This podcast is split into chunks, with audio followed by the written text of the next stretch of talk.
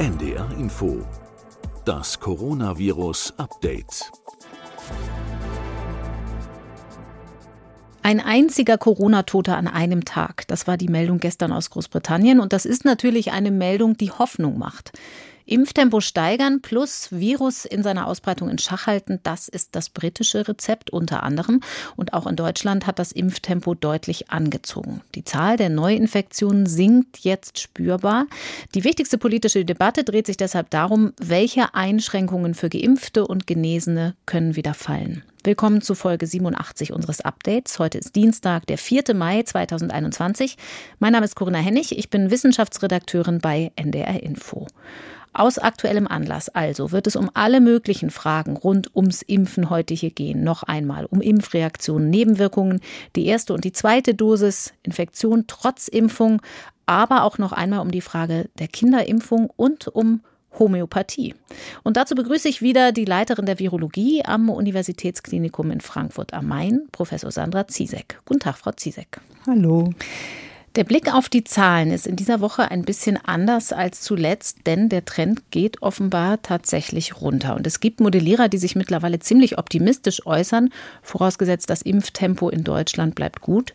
Und zwar sind das gerade die, die noch vor wenigen Wochen vor einer gefährlichen Dynamik im Frühjahr gewarnt hatten. Der Epidemiologe und SPD-Politiker Karl Lauterbach zum Beispiel sagt, der Sommer wird gut. Teilen Sie diesen Optimismus, Frau Ziesek?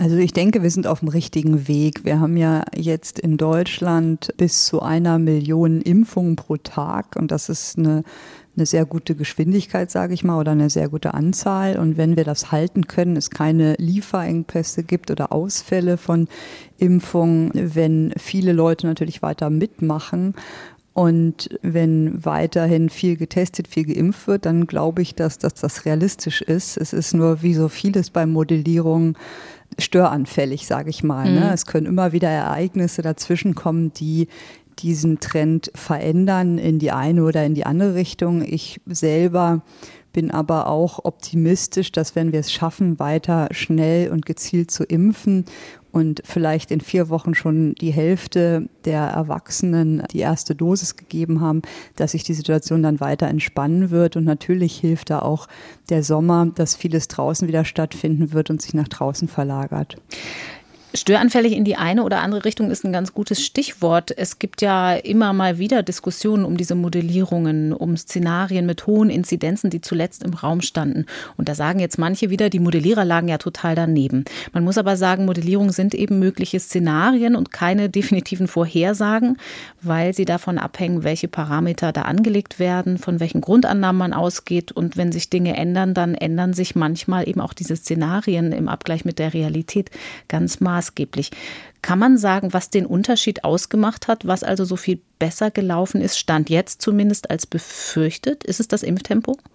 Ich denke ja, also ich, ich weiß es nicht genau, da müsste man die Modellierer fragen, mit welchen Bedingungen die genau gerechnet haben, aber ich denke schon, dass das Impftempo eine entscheidende Rolle spielt. Ich kann mich noch erinnern, dass vor ein paar Wochen gesagt wurde, wir würden 50 Prozent Geimpfte frühestens Ende des Sommers erreichen von einigen. Und jetzt sind wir doch deutlich schneller gewesen.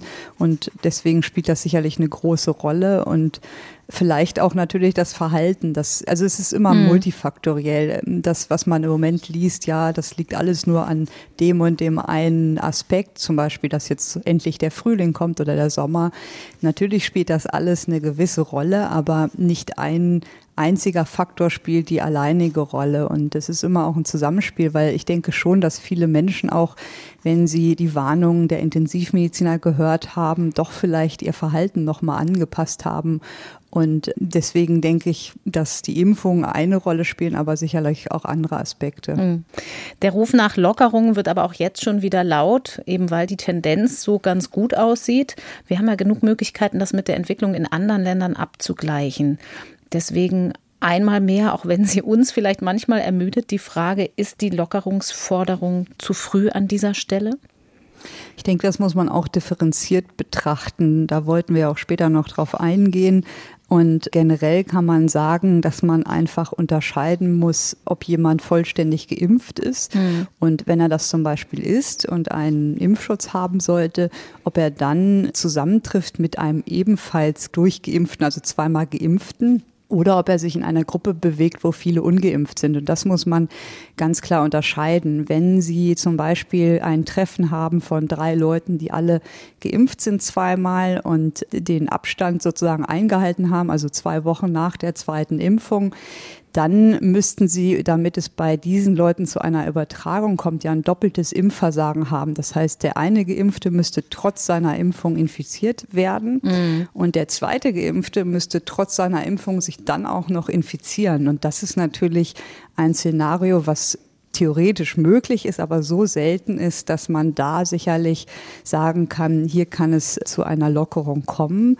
Anders sieht es aus, wenn man in Bereiche geht, wie zum Beispiel in der Öffentlichkeit, wo ganz viele noch nicht geimpft sind. Das betrifft ja nur wenige Prozent, die wirklich vollständig geimpft sind. Da muss man noch vorsichtig sein und auch als Geimpfter natürlich Rücksicht nehmen auf die, die nicht geimpft sind. Und genauso sehe ich das auch in sensiblen Bereichen wie im Krankenhaus. Selbst wenn man da geimpft ist als Krankenschwester oder als Arzt, kann ich mir nicht vorstellen, dass sich das im Moment wirklich schnell ändern wird, dass dort Maske getragen wird. Das wird sicherlich noch eine ganze Weile so weitergehen zum Schutz der Patienten, aber auch zum Schutz der Kollegen, einfach weil da auch Personalausfälle schwer zu verkraften sind und weil man da einfach kein Risiko eingehen will und ja auch nicht weiß, wie gut der Impfschutz bei bestimmten immunsupprimierten Patienten ist. Aber ich denke, man muss das genau betrachten und dann abwägen, welche Einschränkungen man lockern kann und welche man lieber noch aufrechterhält. Im Mai stehen dann natürlich auch viele Zweitimpfungen an. Da sagen manche Ärzte schon ja, das wird sich aber auch aufs Tempo dann auswirken, aufs Gesamttempo, weil natürlich die Liefermengen für beides in einem hohen Maße dann vielleicht nicht mehr ausreichen. Wir sind jetzt bei bald 30 Prozent Erstimpfungen, bei der zweiten Dosis aber noch im einstelligen Bereich. Ich glaube, 8 Prozent war die Zahl der mit zwei Dosen Geimpften. An welcher Stelle das den entscheidenden Unterschied macht, darauf wollen wir auch gleich nochmal kommen. Ich würde jetzt gern bei Alltagsbeobachtungen anfangen, die viele, weil jetzt viele geimpft werden, möglicherweise machen. Da haben uns auch Leute geschrieben, die sagen, wir haben den Eindruck gewonnen, dass eine Impfung gegen das Coronavirus deutlich stärkere Impfreaktionen macht, als sie das von anderen Impfstoffen kennen. Ist das Verfügbarkeitsheuristik, also ein bloßes Wahrnehmungsphänomen, weil man vielleicht selbst eine starke Impfreaktion hatte und andere Fälle kennt? Oder können Sie das aus der Studienlage und Ihrem eigenen Wissensstand dazu bestätigen, Frau Zizek? Das ist eine interessante Frage. Erstmal möchte ich noch mal zurückgehen auf diese Impfreaktion. Man muss dazu sagen, das ist ja ein normaler Ausdruck der Auseinandersetzung des Immunsystems mit dem Erreger oder mit einem Bestandteil des Erregers. Und was typische Impfreaktionen sind, ist eine Rötung, Schwellung an der Einstichstelle oder Schmerzen im Muskel, wenn man danach darauf zum Beispiel schläft, dass man sich müde und abgeschlagen fühlt oder sogar Fieber entwickelt. Und in der Regel dauern diese Impfreaktionen ein bis drei Tage und das ist eigentlich auch kein Grund, beunruhigt zu sein. Wenn es länger dauert, dann sollte man natürlich den Arzt informieren oder wenn die im Verlauf zunehmend sind. Mhm. Und viele reden ja von Nebenwirkungen bei Impfungen. Das ist eigentlich der falsche Begriff. Denn es handelt sich ja hier eher um die Wirkung der Impfung, also das Immunsystem tut das, was es tun soll. Es erkennt dieses fremde Pathogen oder diesen Impfstoff als fremd und wird aktiviert. Und was man sagen kann, dass die bisherigen Corona-Impfstoffe sind ja keine Lebendimpfstoffe im klassischen Sinne und deswegen so ähnlich wie die Influenza-Impfstoffe, also gegen Grippe für Erwachsene, aber halt mit dem neuen Prinzip. Und wenn man sich mal die mRNA-Impfstoffe genauer anschaut, dann sind die sehr wirksam, also sehr potent und lösen einfach eine sehr starke Immunantwort aus. Das sehen wir auch an den hohen Zahlen der Wirksamkeit. Und sie sind natürlich auch dadurch deutlich reaktogen. Also das heißt, vorübergehende Nebenwirkungen in Form von Schmerzen an dieser einen Stichstelle oder Kopfschmerzen oder Muskelschmerzen sind wirklich stärker als nach einer klassischen Grippeimpfung. Und mhm. wenn wir jetzt überlegen, bei Grippeimpfstoffen, das sind ja Totimpfstoffe, haben wir eine Wirksamkeit von 60 Prozent oder deutlich niedriger, also oft sogar deutlich niedriger. Und hier haben wir ungefähr fünf Prozent Fieber nach alten Studien von 1990. Und bei den mRNA-Impfstoffen haben wir 11 Prozent Fieber ungefähr bei der ersten Impfung oder um die 7 bis 10 Prozent und nach der zweiten Impfung 25 Prozent, sodass man sagen kann, ja, das ist ein bisschen häufiger insgesamt gesehen als bei der Grippeimpfung, aber das ist nicht eine klassische Nebenwirkung, sondern das ist natürlich auch verbunden damit, dass dieser Impfstoff eine starke Immunreaktion auslöst und die wir ja auch haben wollen und die dazu führt, dass diese Impfstoffe so erfolgreich sind. Mhm. Das heißt, da gibt es auch einen Zusammenhang zwischen der Heftigkeit der Impfreaktion und der Immunantwort. Aber mal umgekehrt gefragt, wenn mich die Impfung jetzt nicht so deutlich zusammenfaltet wie andere vielleicht, dann bin ich trotzdem nicht schlechter geschützt, oder? Genau, das ist auch eine häufige Frage, die ich kriege. Ich habe gar keine Nebenwirkungen nach der Impfung oder nichts gemerkt. Hat das dann überhaupt funktioniert? Ne? Und mhm. man muss sagen, dass natürlich ganz viele im Moment das als Thema haben und die Beschwerden nach der Impfung viel Aufmerksamkeit bekommen. Und wenn man sich jetzt die Daten anschaut aus den Studien oder aus der wahren Welt, sage ich mal, dann haben ja viele Menschen nur diese Beschwerden im Arm, also an der Einstichstelle. In der Pfizer-Studie zum Beispiel gaben 25 Prozent gar keine Beschwerden an, das ist jeder vierte. Und in der Moderna Zulassungsstudie waren es 82 Prozent nach der zweiten Impfung, die Beschwerden hatten, was andersrum wieder heißt, dass circa 20 Prozent auch keine Beschwerden, also jeder fünfte keine angegeben hat. Wenn man jetzt überlegt, dass 20 bis 25 Prozent keine Beschwerden haben, aber die Effektivität der Impfstoffe bei ungefähr 95 Prozent liegt, dann sieht man ja, dass auch die ohne Beschwerden einen Schutz aufgebaut mhm. haben. Das kann man sehr gut in den Studien sehen. Und was wir wissen, wissen, ist, dass einfach manche Leute Beschwerden haben, andere nicht. Wir wissen nicht genau warum. Generell kann man sagen, dass eher Jüngere mehr Beschwerden und stärkere Immunantworten haben als Ältere und Frauen mehr als Männer. Da hatten wir auch schon mal drüber gesprochen in einem anderen Podcast. Aber dazu muss man auch sagen, dass ja alte Menschen auch gute Antikörper bilden mit den mRNA-Impfstoffen oder auch mit allen Impfstoffen gegen Covid. Und das sehen wir ja auch sehr schön an den zurückgehenden Zahlen in dieser Altersgruppe, sodass auch dort eine starke Immunantwort induziert wird, auch wenn die keine Nebenwirkungen haben. Mhm. Also kann man zusammenfassen, Wer keine Nebenwirkungen hat, der soll froh sein und sich keine Sorgen machen. Und wer welche hat, der soll einfach sich sagen oder denken, das ist nach zwei, drei Tagen vorbei. Aber dafür habe ich danach einen relativ hohen Schutz oder Sicherheit, dass ich nicht an Covid schwer erkranke oder versterbe. Und ich denke, da ist der Nutzen ganz klar, dass zwei, drei Tage grippeähnliche Symptome auf jeden Fall dann leichter zu ertragen sind. Es ist für die gute Sache sozusagen. Man hat sich ja auch so ein bisschen systematisch versucht anzugucken, wie solche Impfreaktionen ausfallen. Zum Beispiel am King's College in, in London hat man so Eigenbeobachtungen ausgewertet, die in eine App eingegeben wurden. Passt das im Großen und Ganzen zusammen, so zahlenmäßig zu dem, was in den Zulassungsstudien, in den Phase-3-Studien beobachtet wurde?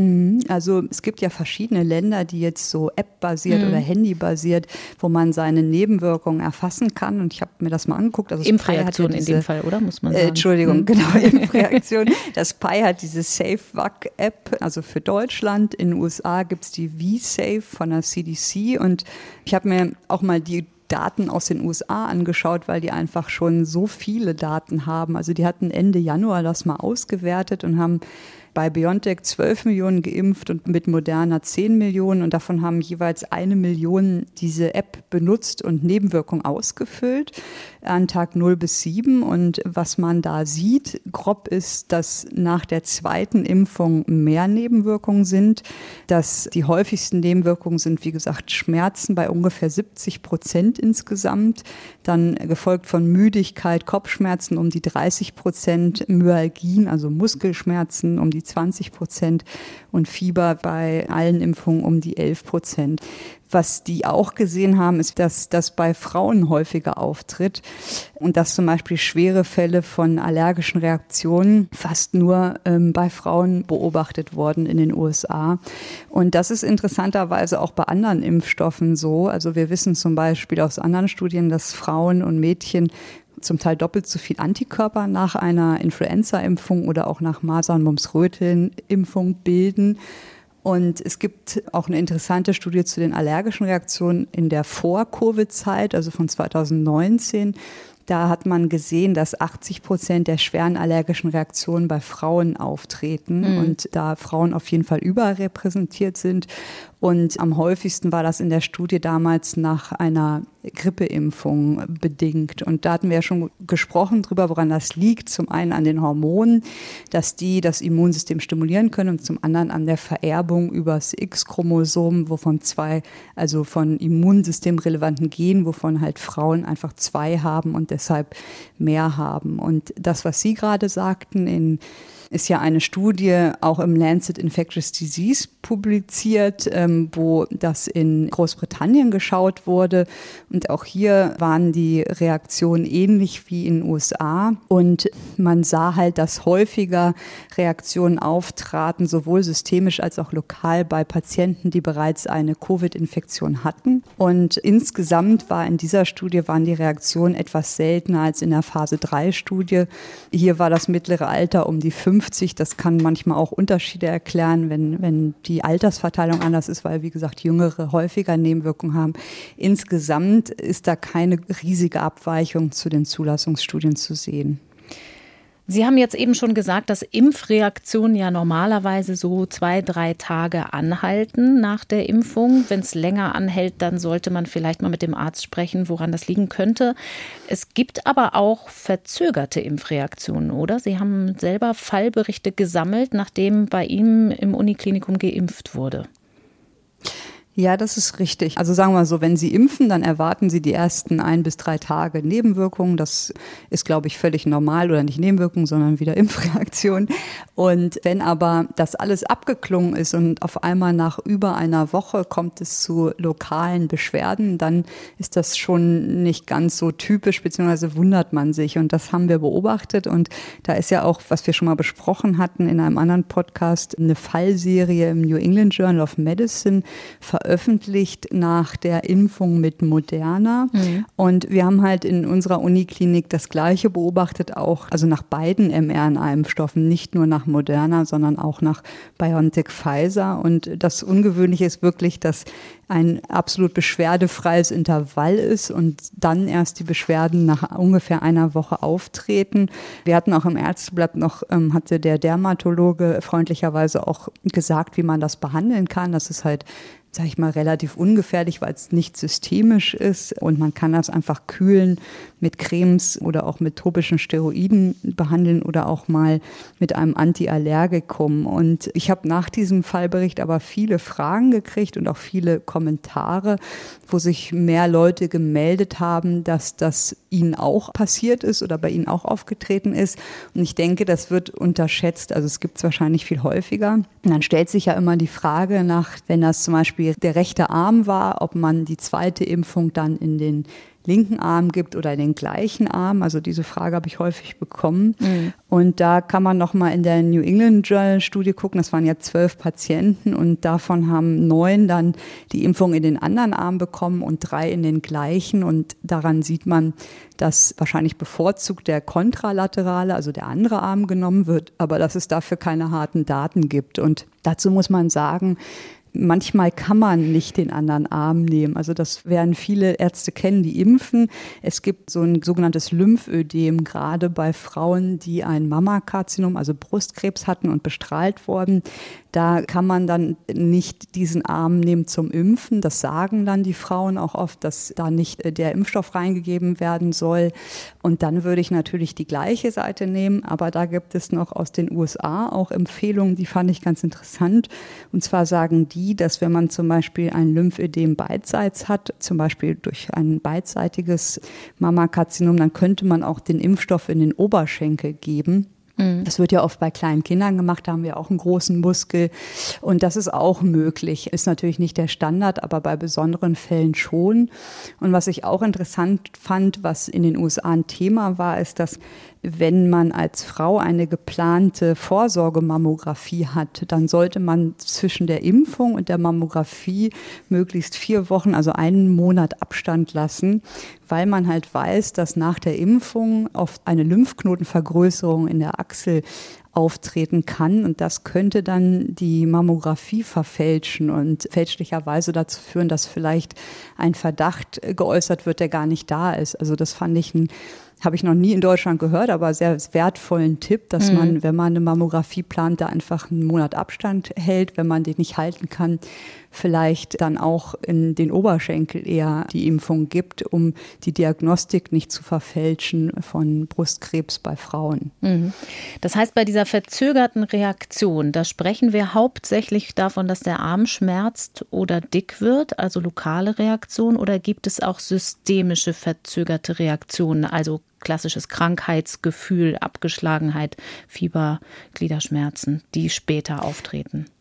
Also dieser Covid-Arm, wie der in den USA genannt wird und was wir beobachtet haben, das ist ganz klassisch eine nicht systemische, sondern mhm. wirklich lokale Reaktion gewesen, die sich lokal abspielt an dem Oberarm, wo geimpft wurde. Das ist halt Schwellung, Brennen, Jucken, unangenehm, wenn es zu einer Reaktion kommt, die systemisch ist, also wirklich jetzt zum Beispiel an den Füßen Ausschlag entsteht oder keine Ahnung, andere schwerwiegende Beschwerden, das würde ich immer mit dem Arzt besprechen und dem PI auch melden. Also das ist damit nicht gemeint. Was wir beobachtet haben und auch im New England Journal of Medicine Paper beschrieben ist, sind wirklich lokale Reaktionen. Das muss man auch unterscheiden, weil ja sowohl das PI als auch die in dem Artikel als auch unsere Erfahrung ist, dass man die zweite Impfung bei diesen Personen durchführen kann, ist das, wenn das eine systemische Reaktion ist, völlig anders zu bewerten. Da ist man viel zurückhaltender und vorsichtiger und muss das unbedingt besprechen, ob man die zweite Impfung dann macht. Dieser Covid-Arm, oder man müsste ja streng genommen sagen Covid-Impfungsarm, wie spät nach der Impfung, was haben Sie da beobachtet, kann der auftreten? Bei uns war es so, dass der nach der ersten Impfung ungefähr eine Woche später auftrat, bis zu so neun Tagen ungefähr. Also es war ungefähr eine Woche.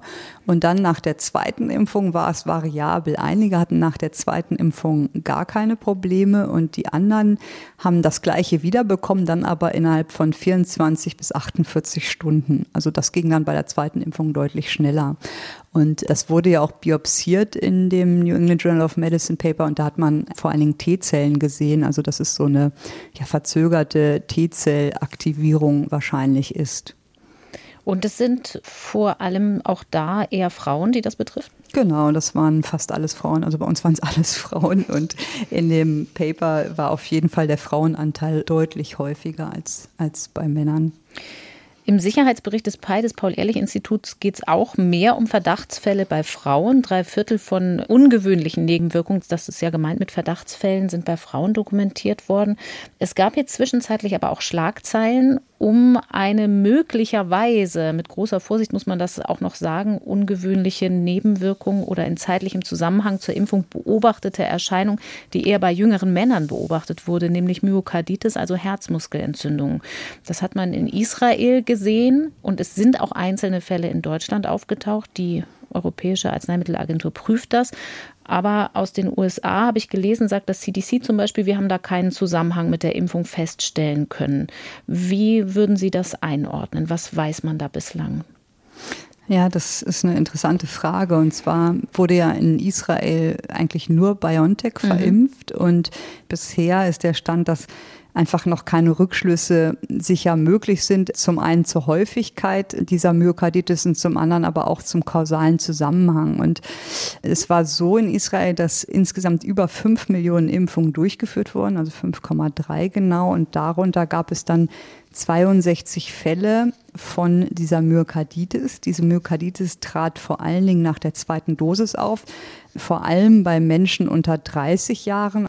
Und es gab leider auch zwei Todesfälle Todesfälle, nämlich eine junge Frau, 22 Jahre, und ein junger Mann, 25 Jahre, die wohl vorher gesund waren. Die Firma Pfizer hat sich auch dazu geäußert und hat gesagt, dass sie selbst keine erhöhte Rate von Myokarditis-Fällen beobachtet haben, verglichen mit der Allgemeinbevölkerung. Und wenn man sich dann aber bei der CDC den Adverse Event Reporting System anschaut, da sind auch 62 Fälle von Myokarditis beschrieben, davon die Mehrzahl bei Personen zwischen 17 und 44, also auch bei jungen Fällen. Und 23 dieser Fälle war auch nach BioNTech-Pfizer-Impfung.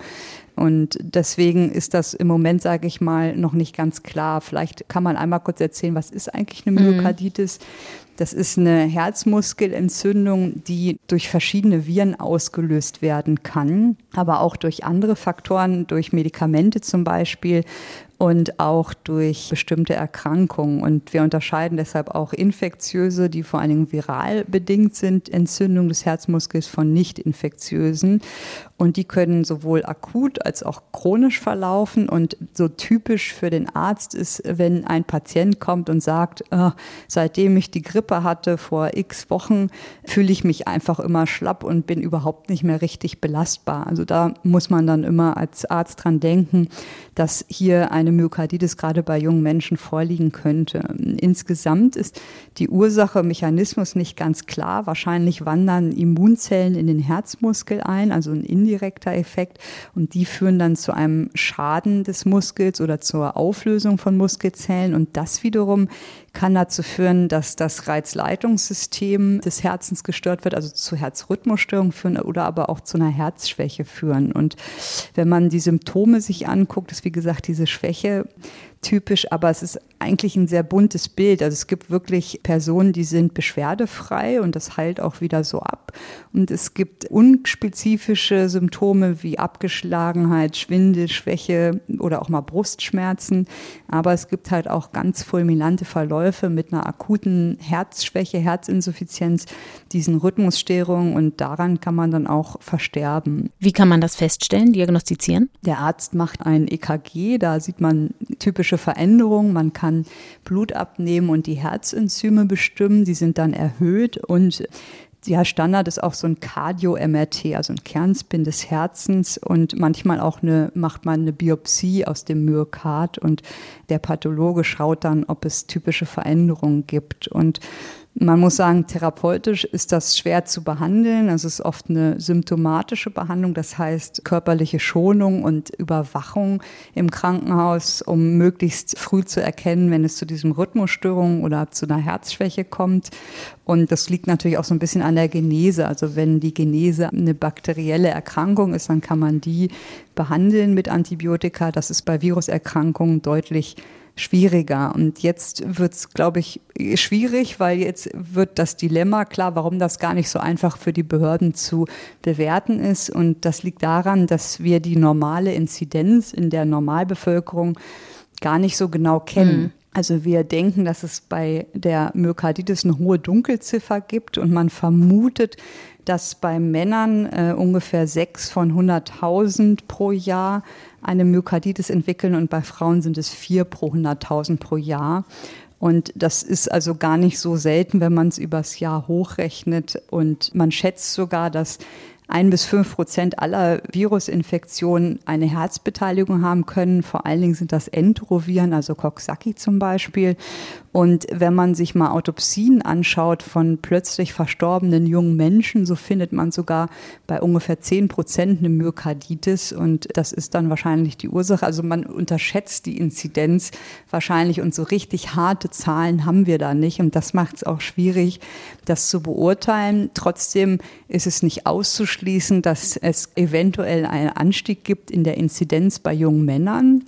Und man muss dann auch bedenken, dass ja die Erkrankung Covid-19 ebenfalls zu einer Myokarditis führen kann. Mhm. Und bei der Erkrankung scheint das Spike-Protein, was ja auch bei der Impfung induziert wird, für diesen Herzschaden verantwortlich zu sein. Und ich denke, man muss jetzt einfach den Endbericht abwarten, dass man genau untersucht, ob es einen Zusammenhang gibt. Es ist aber nicht komplett ausgeschlossen. Also ich halte das für möglich. Und was ich raten würde, ist, was ich generell aber auch rate, auch nach Lebendimpfung zum Beispiel, wenn man die Impfung bekommt und sich noch nicht gut fühlt, das gilt übrigens auch für Leute, die Covid hatten und noch schlapp ist, mhm. dann sollte man keinen Leistungssport oder volle Belastung Sport treiben, sondern einfach einen Gang zurückschalten, bis man wirklich wieder fit ist. Und das ist aber, wie gesagt, gilt eigentlich für, für alle, auch Lebendimpfungen, gerade zum Beispiel nach Gelbfieber oder so, sage ich das immer den Leuten, die sollen einfach mal eine Woche keinen Leistungssport bis zur Belastungsgrenze machen und dann lieber warten, bis man wieder fit ist. Und mehr kann man da im Moment gar nicht zu sagen. Wir haben das Impftempo schon angesprochen, jetzt mehrmals. Das bezieht sich in Deutschland aber vor allem nach wie vor auf die Erstimpfung. Das Problem gibt es in mehreren Ländern immer mal wieder, dass Erstgeimpfte dann nicht wieder auftauchen. Deswegen ist es vielleicht ein guter Zeitpunkt darüber zu sprechen, warum diese zweite Dosis tatsächlich so wichtig ist und was passieren kann, wenn sie versäumt wird, Frau Zizek. Ja, ich fand das ganz interessant. Also die Amerikaner sind ja ein bisschen weiter als wir und haben sich damit schon beschäftigt und haben mal Daten von der CDC ausgewertet und haben gesehen, dass am Anfang nur drei Prozent der Menschen, die die erste Impfung bekommen haben, überfällig waren, also die zweite Impfung nicht zeitgerecht bekommen mhm. haben. Mhm.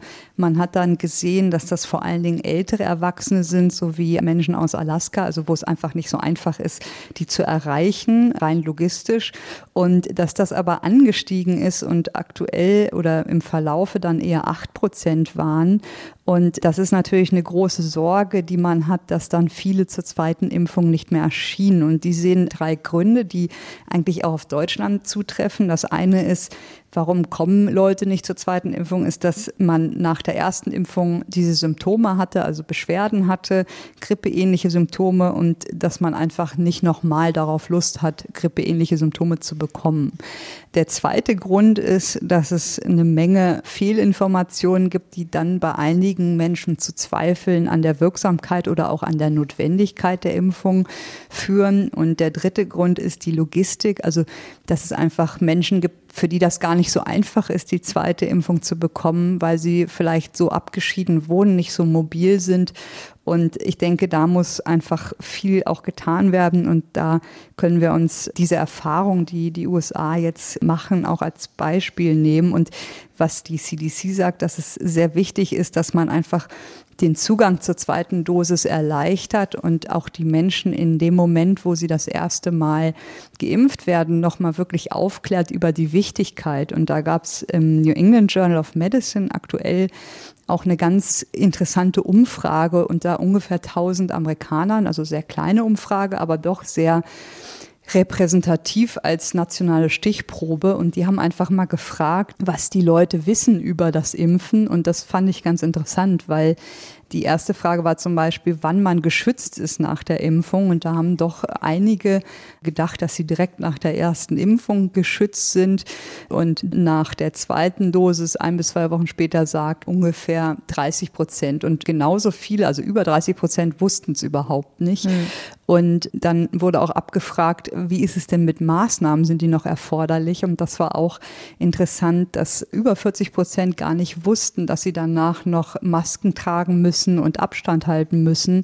Und ich denke, das zeigt einfach ganz deutlich, dass man die Leute vielleicht in dem Moment, wo sie die erste Impfung bekommen, nochmal aufklärt, dass halt eben nicht sofort ein Schutz besteht, dass man die zweite Impfung bekommen muss oder sollte, um vollen Impfschutz zu haben und auch einen längeren Impfschutz zu haben und dass man halt doch das Verhalten noch anpassen muss, wie wir ganz am Anfang gesagt haben, dass wenn man mit ungeimpften zusammenkommt, natürlich noch die AHL-Maßnahmen aufrechterhalten muss, bis die auch geimpft sind. Wobei diese Frage, weil Sie es jetzt auch gerade angesprochen haben, die Frage, wie viel schützt die erste Dosis eigentlich und wann, die haben wir ja auch mit einzelnen Studien und auch Beobachtungsdaten aus verschiedenen Ländern hier im Podcast schon betrachtet. Wenn Sie versuchen, daraus mal eine gemeinsame Hausnummer zu finden, also wenn Sie einen Freund, eine Freundin fragt, sag mal, wie viel schützt eigentlich BioNTech und wie viel schützt AstraZeneca nach der ersten Dosis schon gegen Erkrankungen, aber auch gegen unbemerkte Infektion und damit Weitergabe des Virus? Auf was für eine Zahl würden Sie sich da ungefähr festlegen lassen? Also das ist schwierig, weil das natürlich nach Impfstoff und nach Studie schwankt. Das hatten Sie ja auch schon angedeutet. Und man muss immer genau gucken, wenn man sich jetzt mal als Beispiel BioNTech anguckt, dann wird in einer aktuellen Studie angegeben, dass man 14 Tage nach der ersten Impfung ungefähr 92 Prozent Schutz hat und ab Tag 12 einen gewissen Schutz. Wenn man jetzt aber anguckt, wie ist die Effektivität zwischen der ersten und zweiten Impfung, also was ja Tag 1 inklusive Tag 14 sozusagen beinhaltet, dann sind es 52 Prozent. Das zeigt diese Breite. Mhm. Ähm, es gibt ja aber auch noch ein paar andere Studien, die so ein bisschen darunter liegen, also eher so im 80, 85 Prozent Bereich zwei Wochen nach der ersten Dosis. Und man muss davon ausgehen, dass ohne die zweite Dosis der Immunschutz nicht so lange vorhalten würde. Aber ich denke, dass die Zahlen sehr ermutigend sind. Also man hat bei AstraZeneca wird angegeben nach 22 Tagen nach der ersten Impfung ungefähr 76 Prozent und bei Johnson Johnson haben wir ja nur eine einmalige Gabe. Hier haben wir 66 Prozent nach zwei Wochen für die Entwicklung einer symptomatischen Erkrankung und insgesamt kann man sagen, es gibt verschiedene Studien, die ein bisschen schwanken, aber die alle sehr ermutigend sind und uns nochmal zeigen, wie effektiv diese Impfstoffe doch sind, um die Pandemie irgendwann zu beenden. Und die asymptomatische Infektion, also damit auch den Schutz davor, dass ich möglicherweise unbemerkt noch andere anstecke, der liegt da so ein bisschen drunter. Ich glaube, bei so irgendwas bei 60 Prozent, kann man das ganz grob verallgemeinert sagen? Genau, also es gibt so Haushaltsuntersuchungen, die zeigen, dass das so 40 bis 60 Prozent reduziert ist, wenn jemand geimpft ist. Und das, denke ich mal, ist auch nicht wenig. Ne? Also es mhm. ist auch sehr ermutigend insgesamt. Aber eben, man darf sich darauf nicht verlassen und dann die zweite Dosis einfach weglassen, weil so ein Schutz auf die lange Sicht ja auch nicht nur gesteigert wird mit der zweiten Dosis, sondern mit der zweiten auch erst aufrechterhalten wird. Genau, also es ist so, man kann sich das so vorstellen, dass die erste Dosis ist ja der erste Kontakt des Immunsystems mit diesem Erreger. Und dann führt das dazu, dass natürlich Antikörper gebildet werden. Das ist, glaube ich, auch schon mal besprochen worden. Die sind am Anfang nicht so perfekt und die reifen nach einer Zeit noch. Das nennt man Affinitätsreifung und das dauert oft Wochen. Und diese erste Runde der Affinitätsreifung, die sollte immer abgeschlossen sein, bevor man die zweite Impfung gibt. Deswegen viele fragen ja auch, kann ich nicht die zweite Impfung direkt nach der ersten kriegen, irgendwie eine mhm. Woche später oder so. Das sollte man auf gar keinen Fall, dieses Intervall Fall verkürzen. Und das hat schon Sinn, dass es, sage ich mal, einen gewissen Abstand gibt und dass natürlich die Erfahrungen, die gemacht werden in den Studien, was so der optimale Abstand sein könnte. Und äh, mit der zweiten Impfung dann erreicht man das immunologische Gedächtnis. Das heißt, die Antikörperantwort wird nach der zweiten Impfung noch mal stärker zehnfach stärker, zwanzigfach stärker, man hat eine längere Wirkung. Und wenn man sich das so ganz banal vorstellt, dann kann sich das Immunsystem dann einfach besser erinnern. Das kennt man ja auch von der Schule, die Redundanz. Ne? Wenn man Dinge mehrmals macht oder lernt, dann macht man ja auch nicht nur einmal, sondern man lernt durch Übung und so ähnlich kann man das auch bei der Impfung verstehen, dass das halt eine Übung fürs Immunsystem ist, noch exakter zu werden, schneller zu werden und sich einfach besser zu erinnern an den Erreger. Mhm. Und das ist aber abhängig vom Impfstoff. Also es gibt Impfstoffe, die das nicht brauchen. Und in der Entwicklung wird das dann von den Pharmaunternehmen natürlich geguckt. Und wahrscheinlich ist es bei Johnson Johnson so, dass die zweite Impfung einfach keine stärkere Antikörperbildung mehr gebracht hat und deswegen man darauf verzichten kann bei diesem Impfstoff. Vielleicht ist das auch ein ganz guter, eine ganz gute Stelle, um darüber zu sprechen, für wen denn der Johnson Johnson Impfstoff eigentlich geeignet sein könnte oder ob man überlegen muss, ob man da bestimmte Menschen unbürokratisch priorisiert. Sie haben da ja eben schon im Zusammenhang mit der ersten und zweiten Dosis darüber gesprochen, dass manche Menschen schwerer erreichbar sind oder eben schwerer ein Impfzentrum oder einen Arzt erreichen können. Sollte man an dieser Stelle überlegen, von Johnson Johnson gibt es ja gar nicht so viele Impfdosen in Deutschland verfügbar, den bestimmten Menschen vorzubehalten? Ja, auf jeden Fall. Das wird ja auch schon gemacht in verschiedenen Städten. Also ich weiß jetzt für Frankfurt, dass das genau auch überlegt wird. Und Johnson Johnson hat halt den Vorteil, dass man nur eine Impfung braucht. Und das macht ihn vor allen Dingen geeignet für Menschen, die keine so hohe Compliance oder Adherenz haben, wie wir sagen in der Medizin. Also die nicht das zweite Mal kommen würden oder es nicht können oder vielleicht nicht so umsetzen können. Und so zum Beispiel wird das bei uns auch eingesetzt für Obdachlose oder Problembezirke.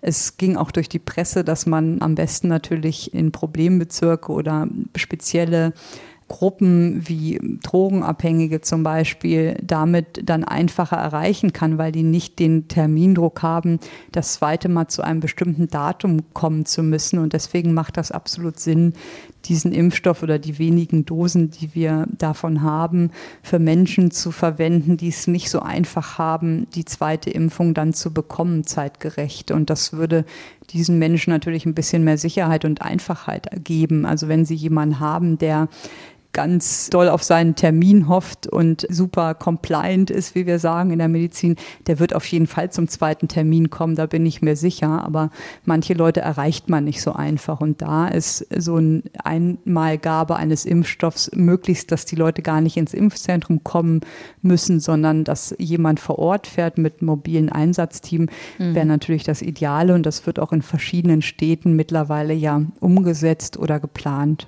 Und gerade auch wichtig, diese sozioökonomische Seite der Pandemie, Menschen, die sich gar nicht so gut schützen können, sind dann natürlich schneller durch mit der Impfung und treiben dann auch die Pandemie nicht mehr so an.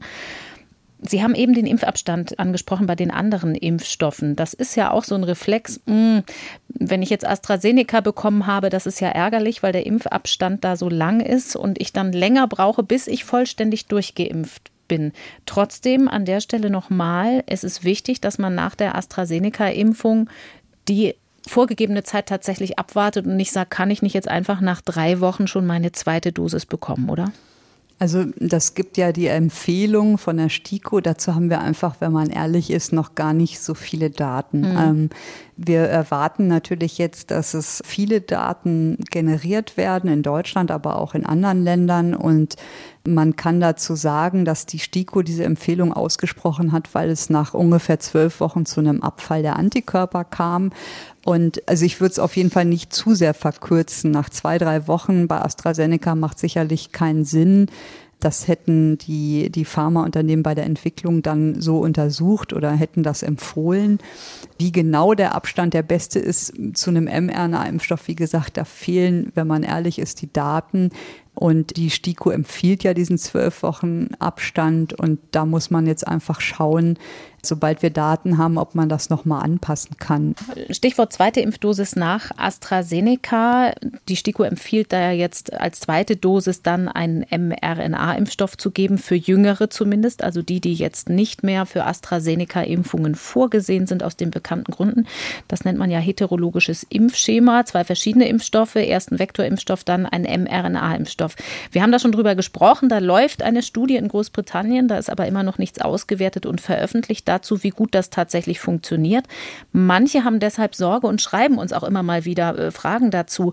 Warum ist man eigentlich trotz dieser fehlenden Studiendaten so einigermaßen sicher in der Empfehlung, dass das kein Problem ist oder eben sogar Vorteile bietet? Ja, die Immunologen haben dazu einfach tierexperimentelle Daten und auch Erfahrungen von anderen Impfstoffen.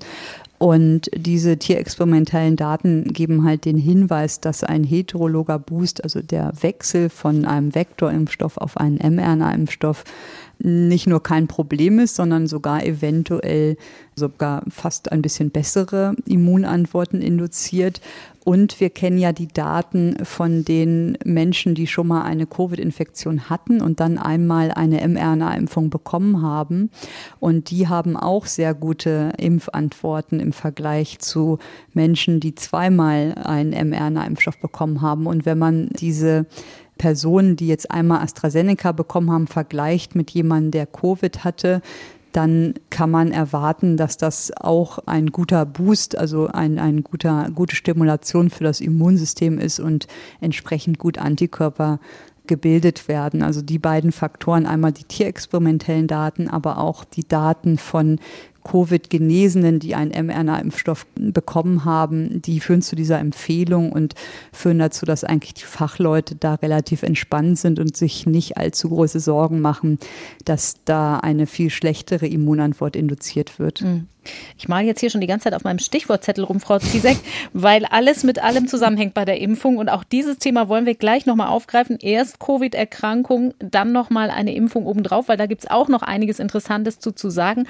Lassen Sie uns genau. trotzdem nochmal kurz bei der Frage bleiben, die wir am Anfang schon angedeutet haben. Was ist denn eigentlich, wenn man geimpft wird und sich dann trotzdem nochmal infiziert, trotzdem vielleicht sogar nochmal krank wird? Die Impfstoffe, das haben wir auch schon gesagt, schützen zu mehr als 90 Prozent gegen schwere Erkrankungen und Tod. Zumindest bei den mRNA-Impfstoffen hat sich das ja bestätigt, auch nach den Zulassungsstudien aus anderen Beobachtungen. Das heißt eben aber auch trotz allem kein perfekter Schutz. Was Perfektes gibt es ja eh selten im Leben. Das heißt, es gibt trotz Impfung immer mal wieder auch Ansteckungsfälle. Und das CDC in den USA, das dokumentiert die Zahl solcher Breakthrough-Infections, wie es heißt, Durchbruchinfektionen ganz gut. Was ist die letzte ja. Zahl, die wir da haben, ins Verhältnis gesetzt zu denen, die geimpft wurden? Ich sage in meinen Studenten, es gibt nichts, was es nicht gibt. Und das ist leider in der Medizin so. Aber gleichzeitig ist es so, wenn es aus der Hundehütte bellt, ist meist der Hund und nicht das Zebra. Und das trifft in der Medizin oft zu. Ähm, genau, jetzt zu den CDC-Daten. Insgesamt kann man ja sagen, dass Menschen nach den Impfstoffen, wenn sie geimpft sind, sehr selten wirklich schwer an Covid erkranken. Aber die Studien konnten ja nicht so richtig untersuchen, ob es zu leichten Erkrankungen oder asymptomatischen Erkrankungen kommt, weil man dafür natürlich Wochen oder Monate lang wirklich Screenings an Zehntausenden von Probanden durchführen müsste. Und das, die CDC hat jetzt dazu Daten veröffentlicht mit Stand Mitte April. Die sind ganz interessant und die haben sich diese Durchbruchinfektionen angeschaut. Das heißt, bei Personen nach Abschluss der Impfserie, die dann positiv auf SARS-CoV-2 getestet wurden und sagen halt auch, dass das vorkommt und das sehen wir auch in Deutschland. Aber wenn man sich die Zahlen anguckt, dann haben die USA zu dem Zeitpunkt 75 Millionen Menschen vollständig geimpft und insgesamt haben sie 5814 gemeldete Fälle von einer sogenannten Durchbruchinfektion. Also ist die Zahl schon mal im Verhältnis zu den 75 Millionen nicht hoch. Wenn man dann anschaut, wie schwer die erkrankt waren, dann waren 29 Prozent asymptomatische Fälle. Das waren dann halt Fälle, die aufgefallen waren, zum Beispiel, wenn die ins Krankenhaus mussten von einem medizinischen Eingriff und haben einen Test bekommen. Dann sieben Prozent dieser Durchbruchinfektionen mussten ins Krankenhaus und 1,3 Prozent, also insgesamt 74 sind an dieser Durchbruchinfektion gestorben. Und wenn man das jetzt vergleicht zu den 75 Millionen Geimpften, sind 74 gestorben, dann ist das natürlich eine wahnsinnige Reduktion und ein großer Unterschied zu den Zahlen, die wir bei ungeimpften sehen. Und was kann man daraus schlussfolgern? Zunächst einmal wieder, dass natürlich Impfstoffe nicht 100 Prozent wirksam sind. Das, das ist halt so. Die Zahlen sind nicht 100 Prozent, ist völlig normal. Damit haben wir auch immer gerechnet oder es war immer das wahrscheinlichste Szenario wie es kommen wird. Und man muss halt sagen, dass diese Daten nicht, also man muss die vorsichtig anschauen. Also ich denke, die Daten zu den in Krankenhaus eingelieferten und Verstorbenen nach Impfung, die sind schon relativ korrekt, aber die Daten zu den asymptomatischen, die werden sicherlich unterschätzt noch, weil das waren natürlich Fälle, die dann aufgefallen waren durch diese medizinischen Eingriffe. Das hat ja nicht jeder. Also mhm. ich würde sogar damit rechnen, dass es wahrscheinlich mehr Fälle an asymptomatischen oder milden Verläufen gibt. Aber das ist ja jetzt auch nicht schlimm, denn die Impfstoffe wurden ja mal auch dafür entwickelt, vor schwerer Erkrankung, vor Behinderung und Tod zu schützen. Und nach den Zahlen, die wir hier sehen, tun sie das auch sehr effizient. Und trotzdem bleibt natürlich die Frage, sind geimpfte Menschen, also die diese Durchbruchinfektion dann hatten, auch ansteckend? Das kann die CDC nicht beantworten, aber da haben wir ja schon viele Beispiele oder einige Studien, die sagen, dass das auch möglich ist und das nochmal zeigt, dass wie wichtig es ist, dass wenn ein Geimpfter mit einem Ungeimpften zusammenkommt, er einfach wirklich den auch schützen muss, bis er der andere auch geimpft ist, um ja, einfach aus Solidarität den davor zu bewahren. Also es ist kein hundertprozentiger Schutz, dass jemand, der geimpft ist, einen anderen auch anstecken kann. Da wir ja viel Hoffnung machen, das heute sagen, passt dazu aber auch vielleicht, wenn das CDC zwischendurch immer mal wieder konkrete von einzelnen Orten Dokumentationen veröffentlicht. Da gibt es zum Beispiel ein Paper, das Pflegeeinrichtungen in Chicago sich angeguckt hat, und zwar 75 Stück, und da zumindest festgestellt hat, dass es eigentlich keine Infektionscluster in den Einrichtungen gab, wenn da schon viele Menschen geimpft worden sind. Und da haben sie zum Beispiel auch festgestellt, dass zwei Drittel aller Infektionen nach Impfung asymptomatisch verlaufen waren. Das passt ins Bild von dem, was Sie gesagt haben. Und die meisten eher bei denen, die noch nicht ganz durchgeimpft waren. Also bei mehr als 620 Infektionen waren nur 4 Prozent bei vollgeimpften Infektionen. Wir verlinken das hier auch. Ich finde, das ist ein ganz interessanter, lesenswerter Bericht aus diesen verschiedenen Einrichtungen, wo so ein paar Zahlen man ins Verhältnis setzen kann. So, Frau Ziesek, und nun kommen wir zu dem schon mehrmals angedeuteten Thema. Was ist, wenn ich Covid-19 überstanden habe, genesen bin und dann noch eine weitere Impfung braucht. Zunächst mal ist relativ klar, eine Impfung reicht dann. Das haben wir auch schon öfter besprochen. Es gibt aber auch ein ganz interessantes Paper aus Science, das zugleich in den Blick nimmt, wie die Immunantwort auf die Impfung mit Blick auf die wichtigsten Varianten aussieht, die uns ja hier beschäftigen. Also B117, die ja das Geschehen dominiert, und aber auch die südafrikanische B1351. Ich spoiler jetzt mal, wer infiziert war und dann einmal geimpft wird, der hat ganz gute Karten, auch mit Blick auf Varianten, die da noch kommen könnten, oder? Ja, das ist ja auch nicht das einzige Paper, was sich beschäftigt mit Impfung nach mhm. einer Infektion. Und generell kann man, glaube ich, sagen, was die hier sehen, ist, dass Leute mit vorheriger Infektion von einer Impfung profitieren, was wir ja auch eben schon gesagt haben, da reicht eine. Eine zweite Impfung scheint dabei aber keinen zusätzlichen Benefit zu bringen. Insgesamt kann man sagen, dass die Impfreaktionen nach Covid-19 und dann Impfungen eher stärker ausfallen. Das war auch mal eine Frage, die ich bekommen habe, mhm. ob die dann eine Schwächereaktion haben. Es ist genau umgekehrt. Die haben eher eine starke Reaktion. Und wenn man nochmal daran äh, denkt, dass das Immunsystem ja lernt oder lernfähig ist, dann hatte das ja bei diesen Patienten schon mal Kontakt mit dem Virus und wird natürlich viel schneller, viel stärker dadurch aktiviert. Und das erklärt auch ein bisschen die stärkere Reaktion Infektionen.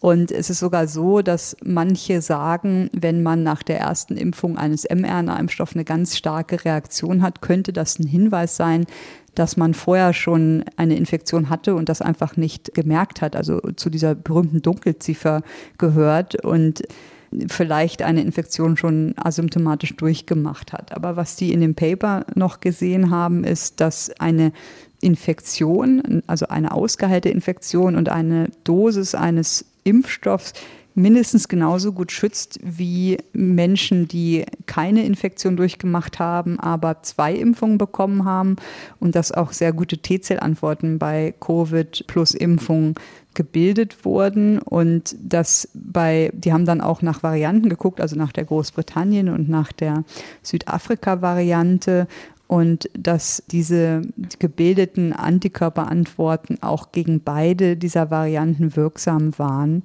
Und deshalb muss man sagen, dass eine einmalige Impfung nach einer vorherigen Infektion absolut sinnvoll ist. Also es gibt ja auch viele Leute, die sagen, ich hatte das, ich lasse mich nicht impfen. Diese Studie zeigt so ein bisschen, dass das auf jeden Fall sinnvoll ist, um auch ja, den Schutz aufrechtzuerhalten. Was natürlich fehlt, ist noch wirklich eine genaue Auswertung der Unterschiede in Bezug auf neutralisierende Antikörper und ja zu schauen, wie lange hält diese Immunantwort an. Das ist ja eine der großen Fragen, die sich noch stellt. Wir reden immer von Prozentzahlen, aber wir wissen gar nicht, die sind ja zu einem bestimmten Zeitpunkt gemessen nach der Impfung. Wir mhm. wissen nicht, wie lange die anhalten. Das wird uns die Zeit zeigen und da werden wir auch wieder auf andere Länder wie Israel schauen müssen, die uns da einfach ja viel voraus sind in der Durchimpfung der Bevölkerung. Und das ist natürlich noch ein, ein Rätsel oder eine Einschränkung, die man dazu sagen muss. Wir wissen nicht, wie lange dieser Impfschutz so gut ist. Was ist eigentlich, wenn ich nach einer Impfung gar keine nachweisbaren Antikörper habe? Solche Fälle werden auch immer wieder berichtet. Ja, das kriege ich auch oft als Frage, dass jemand mir schreibt, ich habe meine Antikörper bestimmen lassen. Sind dann oft Kollegen aus Medizinberufen, die dann mal eben was ins Labor selber schicken können und dann war da null und ich habe null Schutz. Und hier gibt es eigentlich einen ganz einfachen Tipp.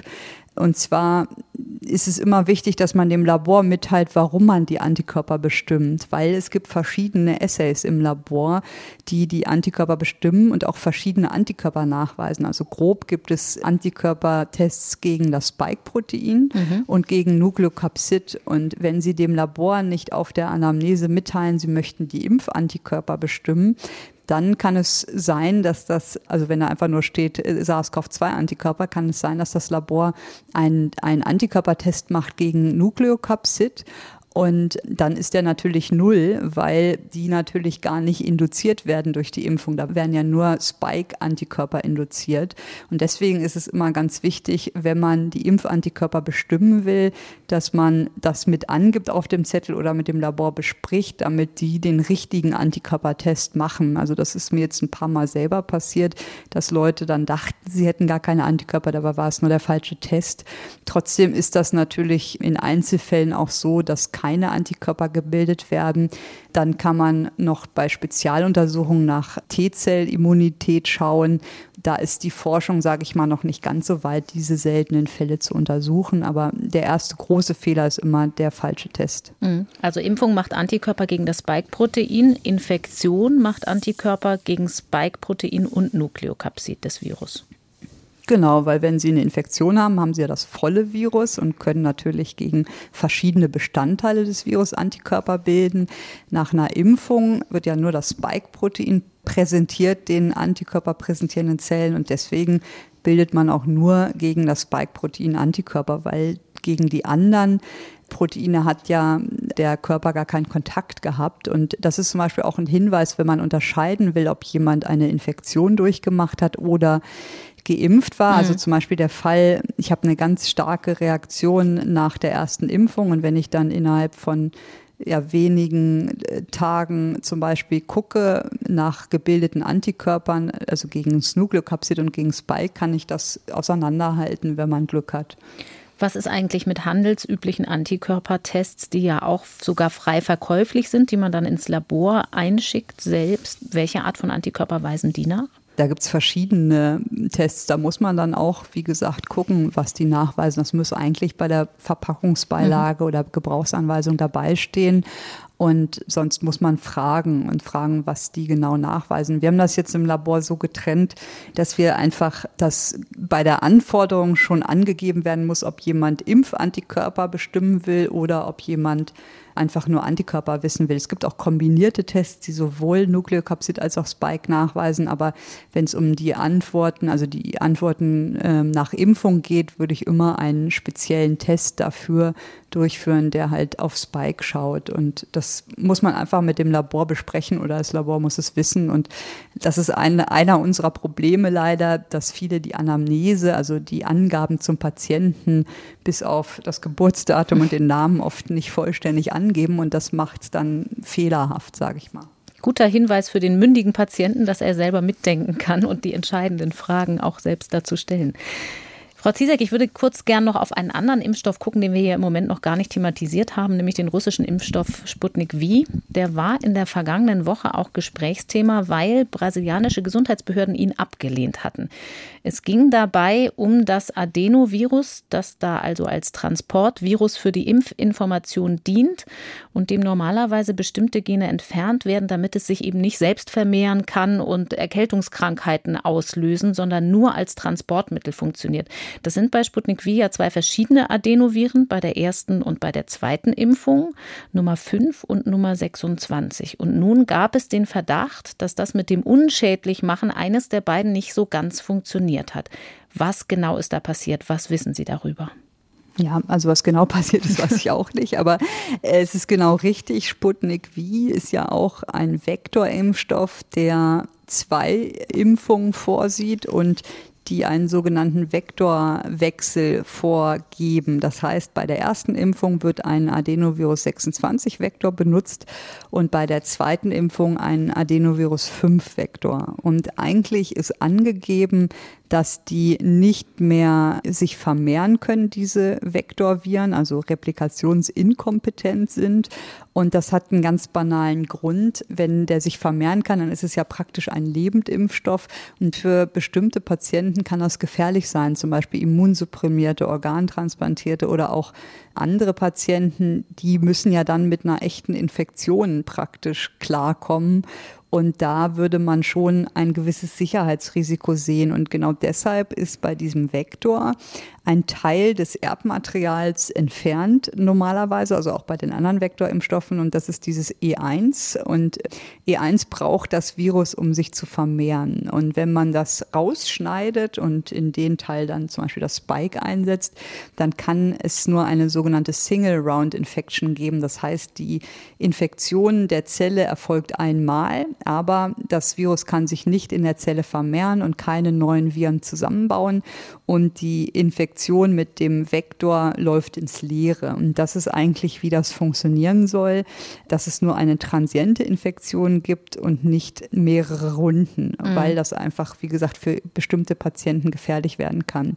Und wenn man jetzt aber diesen Adenovirus-Vektor herstellt, dann braucht man natürlich das E1, um große Mengen davon herzustellen. Und dafür nimmt man oft so bestimmte Zelllinien, die E1 exprimieren können und äh, gibt sozusagen dem Adenovirus dieses E1 zurück und hat dann Adenoviren ohne E1, aber die Zelllinie, in der sich das Virus vermehren soll, spendet das sozusagen dem Virus. Und jetzt haben die Brasilianer das abgelehnt, äh, die Behörden, die Zulassung, weil gezeigt wurde, dass auf bestimmten Zellen, das waren A549-Zellen, das sind Lungenzellen, gesehen wurde, dass wenn man den Adenovirus 5-Vektor darauf gibt, dass dann sogenannte Plaques entstehen, also ein zytopathischer Effekt. Das heißt, die Zellen wurden infiziert mit dem Adenovirus 5-Vektor und normalerweise, wenn E1 fehlt, können sie nicht sich vermehren. Die Zelle bleibt intakt, ist halt einmal infiziert oder die Zellen, die infiziert wurden, gehen zugrunde, aber die Nachbarzellen bleiben alle intakt. Mhm. Wenn jetzt aber das Virus sich weiter vermehren kann, führt das dazu, dass neue Zellen freigesetzt werden, die Nachbarzellen Zellen infiziert werden und irgendwann in ihrer Zellkulturschale alle Zellen infiziert sind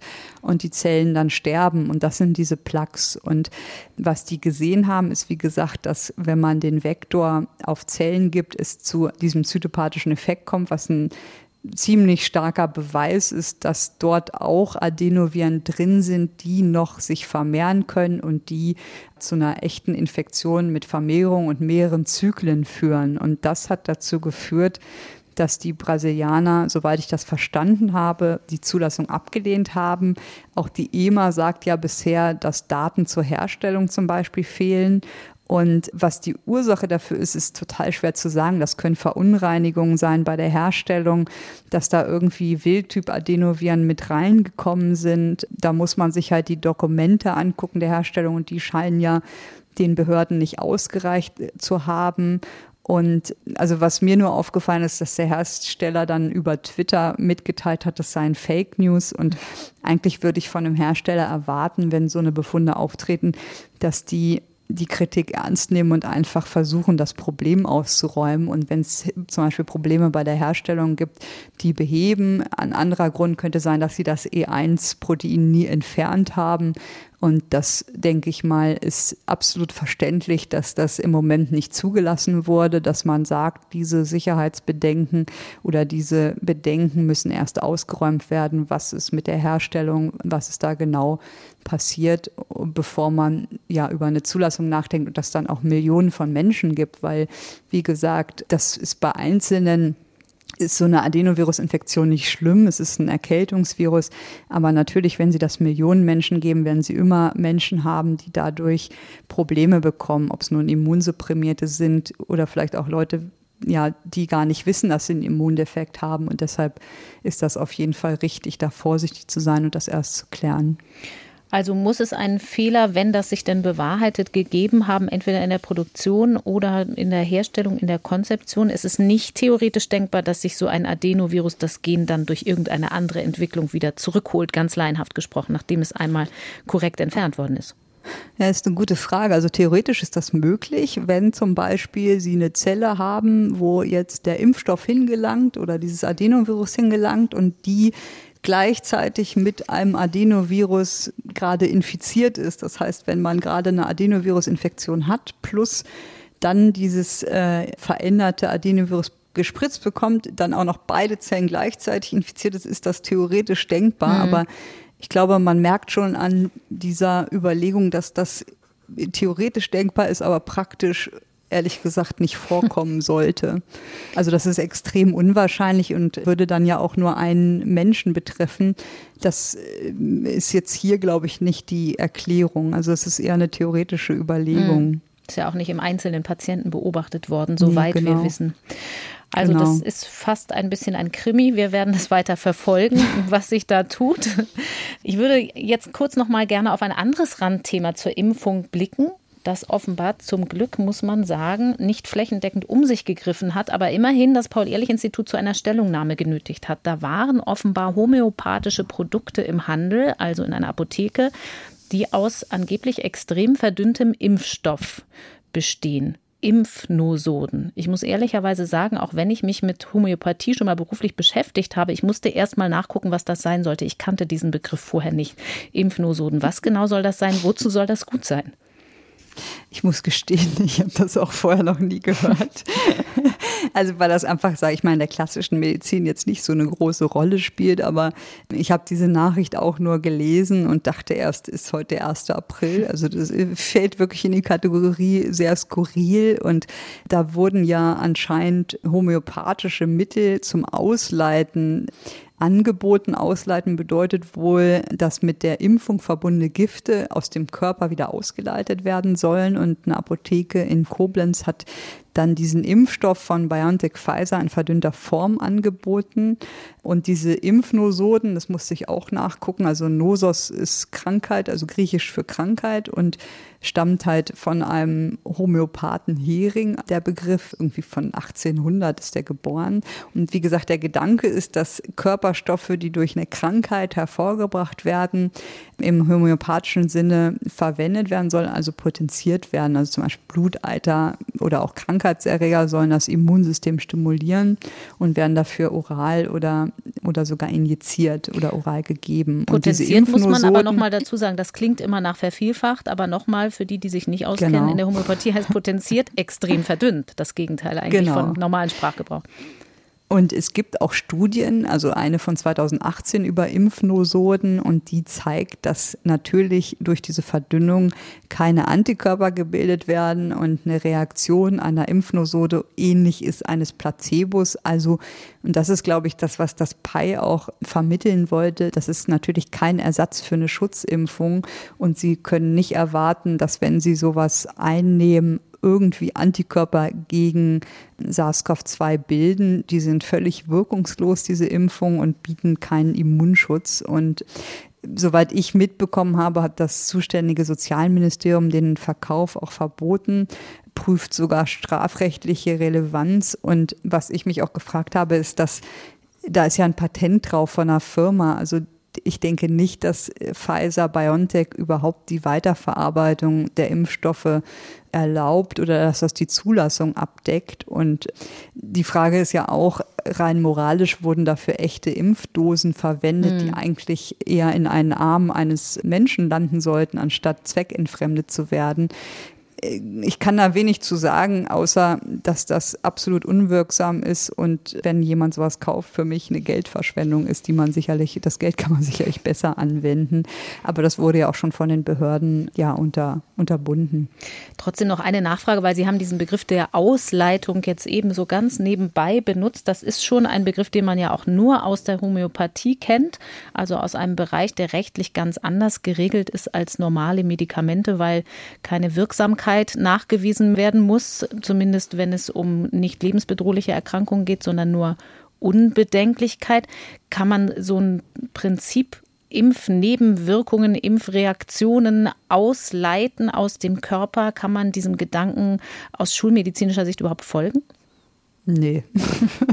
also viel mehr fällt mir dazu auch nicht ein, weil ich mich da wirklich einfach zu wenig mit auskenne und auch mit dem Gedankengut. Ich kann das als Schulmediziner nicht wirklich nachvollziehen und kann damit ehrlich gesagt wenig anfangen.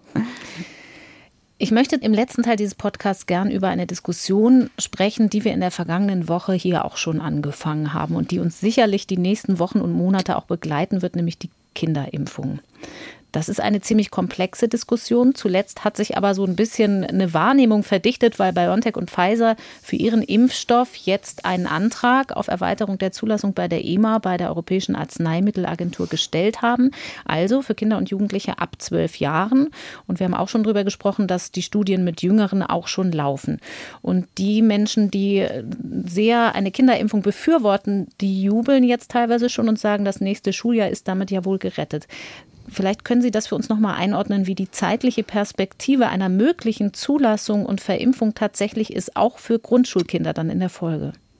Ja, das ist schwer natürlich abzuschätzen, aber es ist richtig, BioNTech hat ja mitgeteilt, dass sie eine Zulassung für 12- bis 15-Jährige beantragt haben in Europa.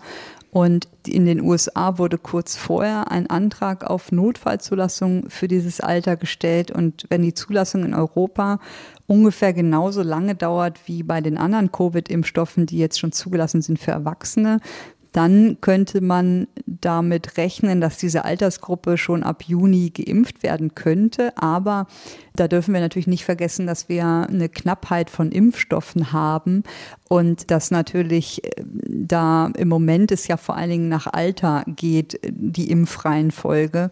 Trotzdem ist das natürlich gerade für in dem Alter Risikokinder, also Kinder mit Krebserkrankungen zum Beispiel, ganz wichtig. Mhm. Natürlich würden die dadurch auch in der Priorität nach oben rutschen können. Aber dass man alle Kinder impft, muss man schauen, ob man da genug Impfstoff hat. Und natürlich ist das auch eine freiwillige Impfung. Also wie viele Eltern sich auch dazu entschließen werden, ihre Kinder dann zu impfen. Und für Grundschulkinder möglicherweise im Herbst. BioNTech Pfizer hat mitgeteilt, im September könnte man da auch eine Zulassung beantragen. Halten Sie das für realistisch rein? Jetzt was die Zulassung angeht, nicht ob man den Impfstoff dann für seine Kinder möchte oder nicht? Hm. Ja, also das kann die Firma sicherlich besser beurteilen. Also die Studien laufen ja, wenn die sagen, dass die im September das beantragen, kann man schon rechnen, dass vier, sechs Wochen später eine Zulassung erfolgen kann. Da bin ich aber ehrlich gesagt zu wenig involviert, weil natürlich die äh, Zulassung bei Kindern dann auch andere mhm. Maßstäbe haben könnte. Also wenn man sich mal diese Studien anguckt oder die Studie, über die wir hier sprechen, äh, bei den Kindern, Kindern von 12 bis 15, dann ist das ein bisschen anders zu sehen als die für Erwachsene. Und zwar bei den Erwachsenen haben wir ja immer gesprochen, dass da 40.000 Personen eingeschlossen waren und hier waren es ungefähr 2000 Kinder, glaube ich, und davon haben die Hälfte den Impfstoff enthalten, also 1000 ungefähr oder 1100. Mhm. Und wenn Sie schauen wollen würden, ob der Impfstoff eine schwere Erkrankung verhindert, müsste man bei Kindern, die ja selten schwer erkranken, Hunderttausende einschließen. Das ist ja absolut unrealistisch. Deswegen haben diese äh, Studien eher das Ziel zu gucken, ob sie ja nach Sicherheit zu gucken und nach Immunreaktionen, also Antikörpermessungen zu gucken. Das ist so ein bisschen anders designt als die Erwachsenenstudien. Wie gesagt, das sah in dieser Studie mit den 1000 versus 1000 gut aus, nämlich dass man 18 Fälle von, von einer Infektion in der Placebo-Gruppe hatte und keinen einzigen in der Vakzingruppe, dass die auch gut Antikörper anscheinend gebildet haben, also sehr hohe Antikörperantworten besser, besser im Vergleich zu denen, die 16 bis 25 waren und dass der Impfstoff aber genauso gut verträglich war. Und das ist, worauf die Kinderstudien vor allen Dingen gucken, auf die Antikörperantworten, auf die Verträglichkeit im Vergleich zu den jungen Erwachsenen. Die vollständigen Daten sind da ja auch noch nicht veröffentlicht. Wir hatten zuletzt eine Pressemitteilung von BioNTech. Aber nach dem, was wir wissen, hat man also auch nicht das so gemacht, dass man die Kinder zum Beispiel dann engmaschig mit der PCR getestet hat, ob die sich denn real tatsächlich infizieren. Denn das ist ja bei Kindern, die oft symptomlos sind, eigentlich eher das, worauf man hin jetzt fragen würde als Laie.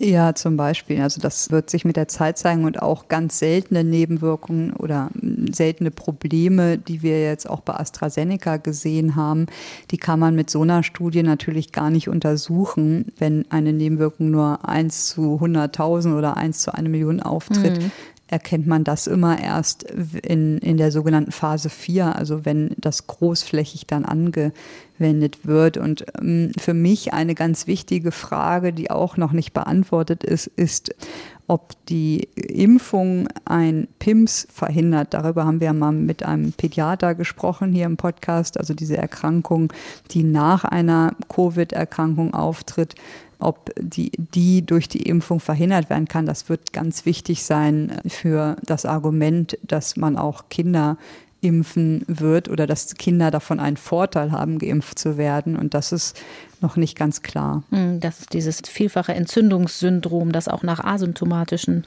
Infektionen genau. Wochen später auftreten kann. Ist denn bei Kindern immunologisch, ganz allgemein gesprochen, jetzt auch Frage an die Ärztin in Ihnen, was zu bedenken, was mögliche unerwünschte Nebenwirkungen angehen kann, die eben in so einer Studie noch gar nicht auftreten können, wegen der geringen Zahl, im Vergleich geringen Zahl der Probanden, die ganz anders sein könnten als bei Erwachsenen? Oder kann also man da aufbauen ich, auf den Studien? Ich bin jetzt kein Pädiater, aber generell kann man sagen, Kinder ist schon wieder sehr weit gefasst. Ne? Es mhm. kommt halt aufs Alter an. Zum Beispiel bei der Geburt ist das Immunsystem noch gar nicht voll ausgereift. Dann sind zum Beispiel Neugeborene ganz anders als Kleinkinder. Kleinkinder, im, die in den Kindergarten kommen, die haben ja viele Infektionen, was völlig normal ist und sozusagen trainieren das Immunsystem. Und Teenager sind dann eher vergleichbar mit äh, Erwachsenen als Kleinkinder oder Neugeborene. Und wenn man sich mal andere Impfungen anschaut, dann haben wir bei Kleinkindern ja oft sehr starke Immunantworten oder bei Kindern. Und wenn man die Dosen der Impfstoffe anguckt, dann haben wir bei Kinderimpfstoffen oft die halbe Dosis von Erwachsenen. Wenn man das aber aufs Körpergewicht runterrechnet, ist das oft eine viel höhere Dosis, die die bekommen als, also pro Kilogramm Körpergewicht als ein Erwachsener.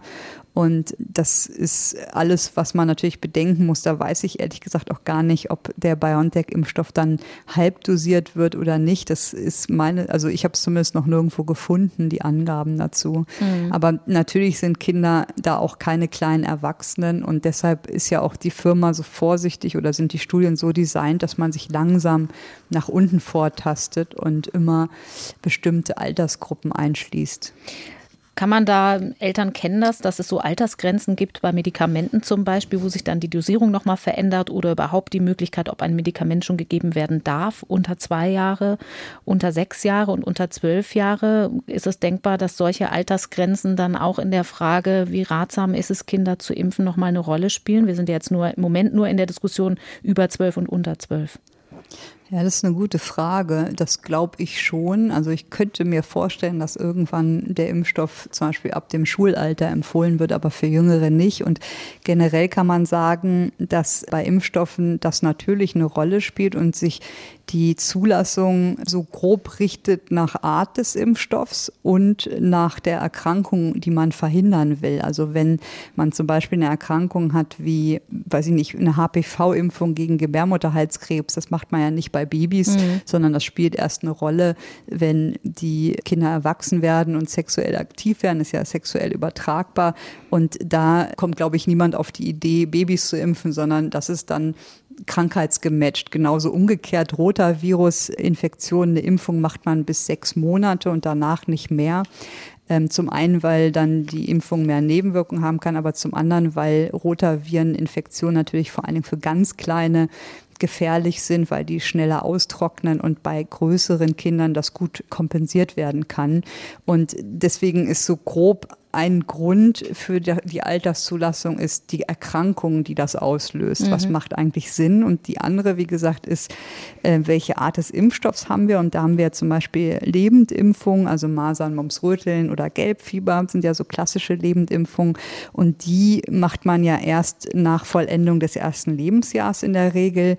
Und das liegt daran, dass die in den ersten Monaten geschützt sind durch maternale Antikörper, also von der Mutter und dass das natürlich dann mit dem Lebendimpfstoff zu Interaktionen führen könnte und die auch nicht so immunogen sind und man deswegen das erst später macht. Und das muss man halt immer bedenken, wenn man über Alterszulassung von Impfstoffen ähm, spricht, dass das nicht immer dann heißt, dass die gefährlich sind in einer bestimmten Altersgruppe, sondern dass es einfach keinen Sinn macht medizinisch. Und wie das bei Kinderimpfstoffen für Covid ist, das muss man schauen. Also da ist es sicherlich anders, weil wir wissen, dass alle Altersgruppen sich infizieren können, aber natürlich auch unterschiedliche Krankheitslast damit verbunden ist. Und das war auch ein Grund, warum man mit den ältesten Bewohnern angefangen hat, die zu impfen und sich langsam nach unten vorarbeitet. Mhm.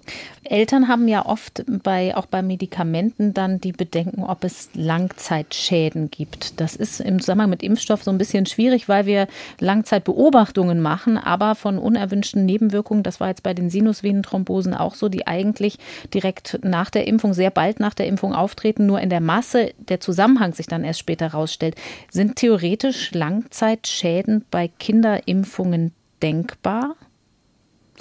Ich glaube, da hatten wir ja schon mal drüber gesprochen, über Langzeitschäden mhm. eigentlich eher nicht. Was bei mir noch ein großes Fragezeichen ist bei der Impfung gegen SARS-CoV-2 bei Kindern, ist, dass Kinder ja dieses PIMS entwickeln können und es auch noch nicht einfach klar ist, ob die Impfung selber, also diese Immunreaktion, die dann ausgelöst wird mit Spike-Protein, Bildung und Immunreaktion darauf dieses ähm, PIMS bei bestimmten Kindern auslösen kann. Und das wird man auch wahrscheinlich erst sehen, wenn das in der Fläche geimpft wird, weil das natürlich nicht häufig zu erwarten ist. Das kann einfach im Moment ja niemand ausschließen und muss man auch genau beobachten. Hm, aber da geht es dann um Immunreaktionen und nicht um irgendeinen Stoff, der aus dem Impfstoff im Körper verbleibt, so wie bei Medikamenten, die erst langsam abgebaut werden im Zweifel und dann irgendwann Jahre später überhaupt erst eine Reaktion zeigt, zumindest nee, theoretisch gesprochen. Nee. Nee, nee, da ist jetzt also mir nichts bekannt und das ist auch sehr unwahrscheinlich. Und das, wie gesagt, ist, ist glaube ich, jetzt nicht, womit man rechnen sollte oder was eine große da, Rolle da spielt, sondern eher wirklich die, die Immunreaktion, die direkt ausgelöst wird, mhm. was die auslösen kann, mhm. muss man einfach noch genau beobachten. Und da haben wir, wie gesagt, diese ersten Daten von BioNTech Pfizer, von Kindern. Aber das sind natürlich nur ja ein bisschen über 1000 Kinder gewesen. Das heißt, sehr seltene Nebenwirkungen oder sehr seltene Ereignisse würde man damit nicht erfassen. Wir können uns aus Deutschland ja komfortablerweise aber angucken, wie die Pandemie in anderen Ländern läuft, bei mittlerweile auch mehr oder weniger wieder geöffneten Schulen, aber ungeimpften Kindern. Also die Frage sowohl, was ist eigentlich, wenn die Kinder dann doch nicht geimpft werden, als auch die Frage, wenn das einfach noch sehr lange dauert. In Israel zum Beispiel sind die Schulen wieder offen. Die Inzidenz liegt zurzeit im einstelligen Bereich. 5,7 pro 100.000 Einwohner war die letzte Zahl, die ich gelesen habe. Obwohl Israel eine sehr junge Bevölkerung hat. Fast ein Drittel der Israelis sind noch unter 16. Für sie beginnen die Impfungen dann erst ab der nächsten Woche. Da kann man doch erstmal vorsichtig sagen, das sieht, was die Rolle der Schulen angeht, eigentlich sogar ganz gut aus, oder? Ja, das finde ich auch. Also Israel ist ein schönes Beispiel, dass ja im Moment die Inzidenz sehr niedrig ist, obwohl die Kinder nicht geimpft sind. Man muss aber einschränkend sagen, das ist eine Momentaufnahme und wir wissen nicht, wie sich das weiterentwickelt, wenn der Impfschutz nachlässt. Also das ist die große Frage. Ist das eine Momentaufnahme oder ist das ein Dauerzustand, den wir hier sehen? Übrigens ein anderes total schönes Beispiel ist Gibraltar, wo man sehr schön den Effekt von diesen Impfstoffen einfach sehen kann. Und die haben zum Beispiel null Fälle am 1. Mai gehabt, habe ich mal geguckt. Und die haben es ja auch geschafft, dass schon 97 oder 98 Prozent vollständig geimpft sind. Die sind sozusagen durch der Erwachsenen. Gibraltar hat ja die Besonderheit, dass jeden Tag 15.000 Spanier wohl nach Gibraltar pendeln zum Arbeiten. Und die haben eine so hohe Impfquote, also insgesamt 107 Prozent, weil sie auch die Pendler geimpft haben, also auch dafür Verantwortung übernommen haben. Und äh, die haben außerdem die höchste Anzahl an Tests pro Einwohner in der Welt. Also daran sieht man, wie wichtig die Kombination aus äh, Testen und Impfen ist. Und die hatten im Winter eigentlich ähnliche Probleme, wie wir es auch hier gesehen haben, dass ab Dezember sehr viele Fälle beobachtet wurden, von 60 auf über 1200 aktive Fälle.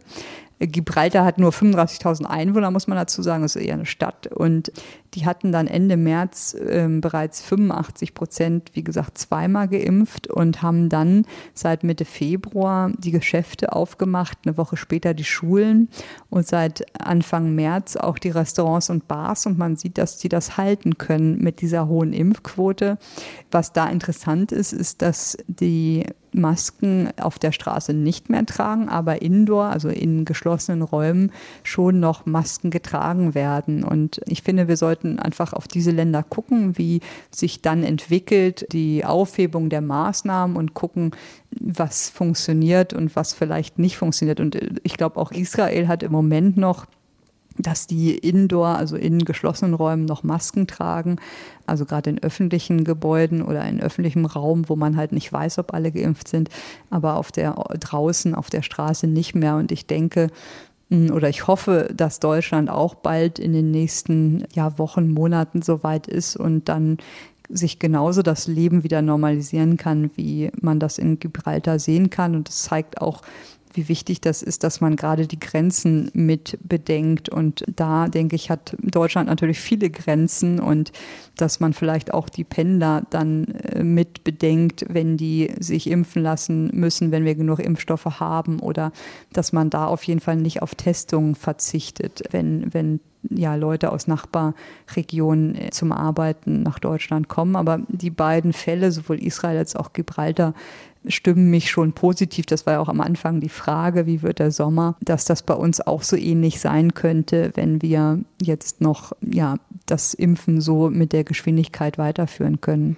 Das heißt, weil Sie die Rolle der Tests angesprochen haben, man kann aber vermutlich davon ausgehen, dass Testen in den Schulen noch lange eine Rolle spielen muss, eben weil, selbst wenn Impfstoffe zugelassen werden, es noch eine Weile dauern wird. Und es gibt da ja verschiedene Modellierungen auch zu der Frage, ob man mit engmaschigem Testen zur Pandemie Eindämmung einen impfähnlichen Effekt, also was Inzidenzen unten halten, erreichen könnte. Setzen Sie da auch weiter noch auf Tests? Ja, das ist eine gute Frage. Ich glaube schon. Ich glaube, dieses niedrigschwellige Testen müssen wir auf jeden Fall weitermachen.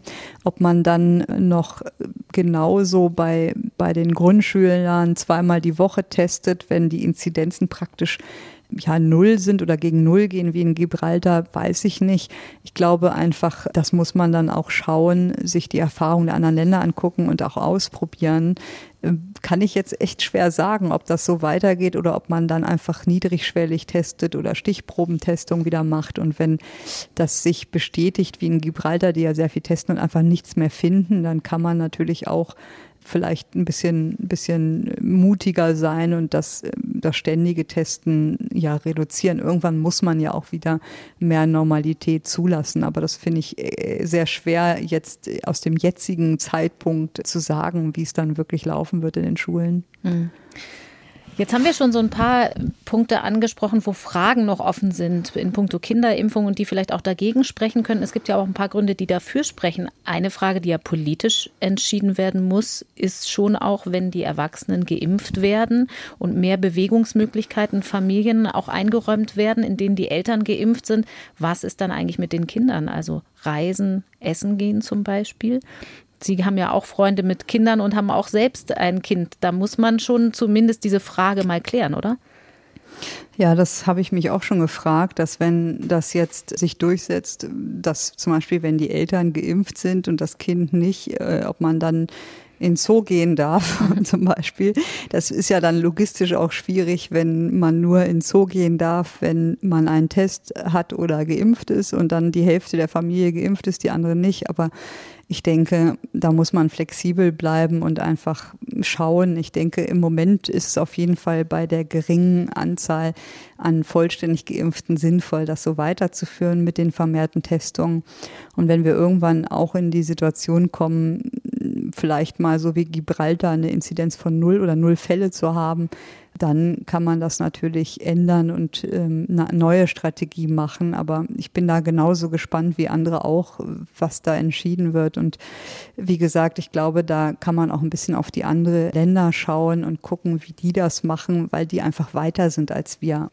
Das gibt mir Gelegenheit, an der Stelle mal kurz auf einen anderen Podcast hinzuweisen, der hörenswert ist. Das ist nämlich auch Thema im Tagesschau Zukunftspodcast mal angenommen. Da spielen die Kollegen und Kolleginnen das Szenario durch, was eigentlich ist, wenn alle geimpft sind, nur die Kinder nicht. In Israel zum Beispiel ist ja der grüne Pass die Eintrittskarte für vieles.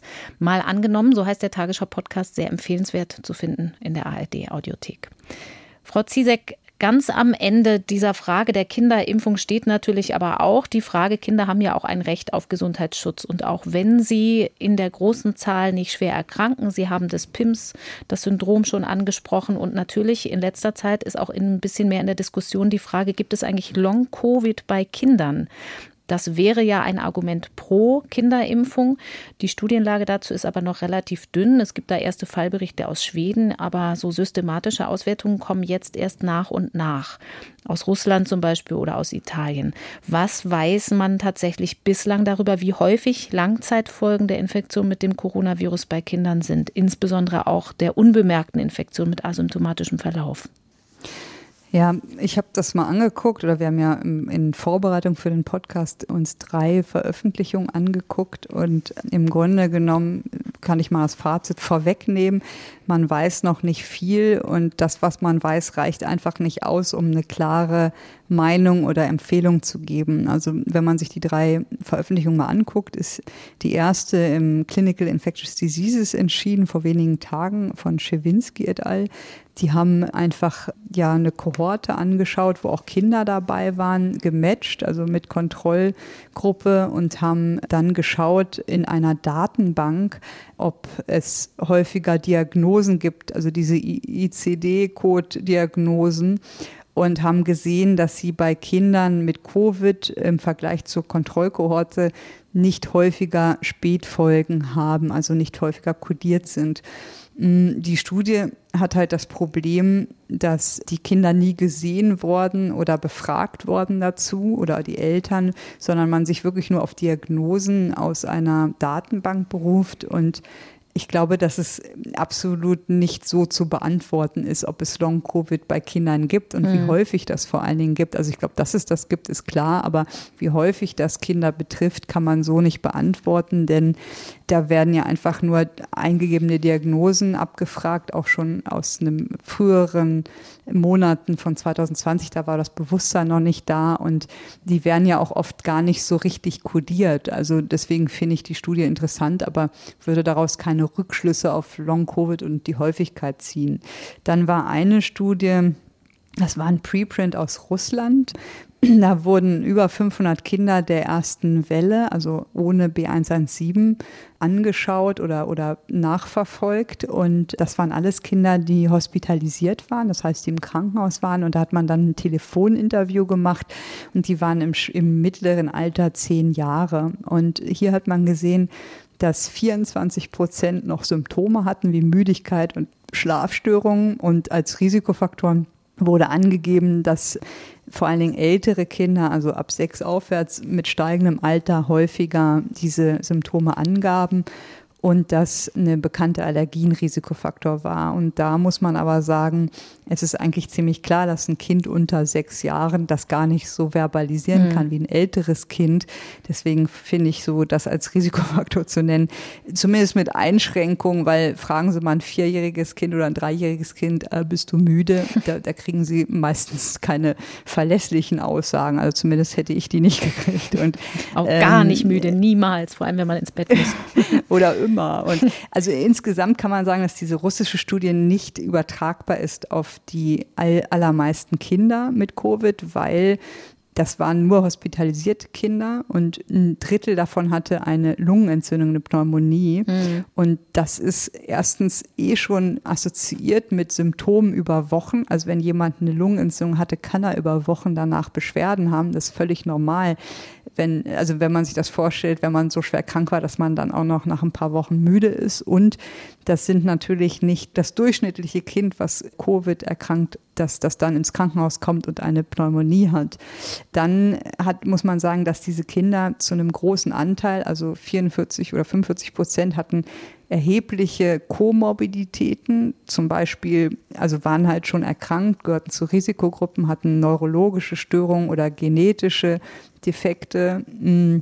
Und das sind also keine Kinder, die vor Covid gesund waren. Das muss man auch mit einfließen, wenn man diese, diese Prozentzahlen sich anguckt. Und dann haben die persistierende Symptome so definiert, dass sie schreiben, persistierende Symptome sind die Symptome, die zum Zeitpunkt des Interviews, also dieses Telefoninterviews, über fünf Monate oder über fünf Monate dauerten, beschrieben worden. Und das könnte bedeuten, dass das auch Symptome sind, die schon vor der Covid-Erkrankung da waren. Also das kann man nicht ausschließen, wenn man diese Studie liest. Und zum Beispiel Müdigkeit oder Schlafstörungen, also das, ob das wirklich assoziiert ist mit, dem, mit der Covid-Erkrankung oder eh schon vorlag, mhm. das, darauf gehen die nicht ein. Und was am meisten fehlt bei der Studie, ist halt eine Kontrollgruppe.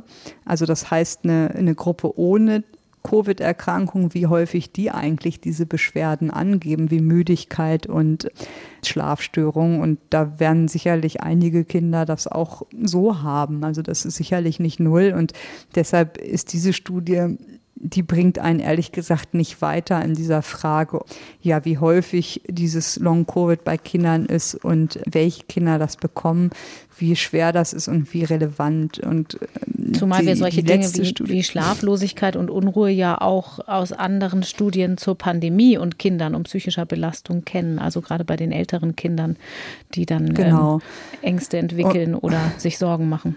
Genau, und die letzte Studie ist ja aus Italien auch schon publiziert. Und die haben bei Kindern unter 18 mit einer PCR-gesicherten Infektion zwischen März und Oktober die untersucht, auch mit, mit einem Telefoninterview bei den meisten. Es waren 129 Kinder und davon waren 109 am Telefon interviewt, auch einmalig und im Durchschnitt waren die elf.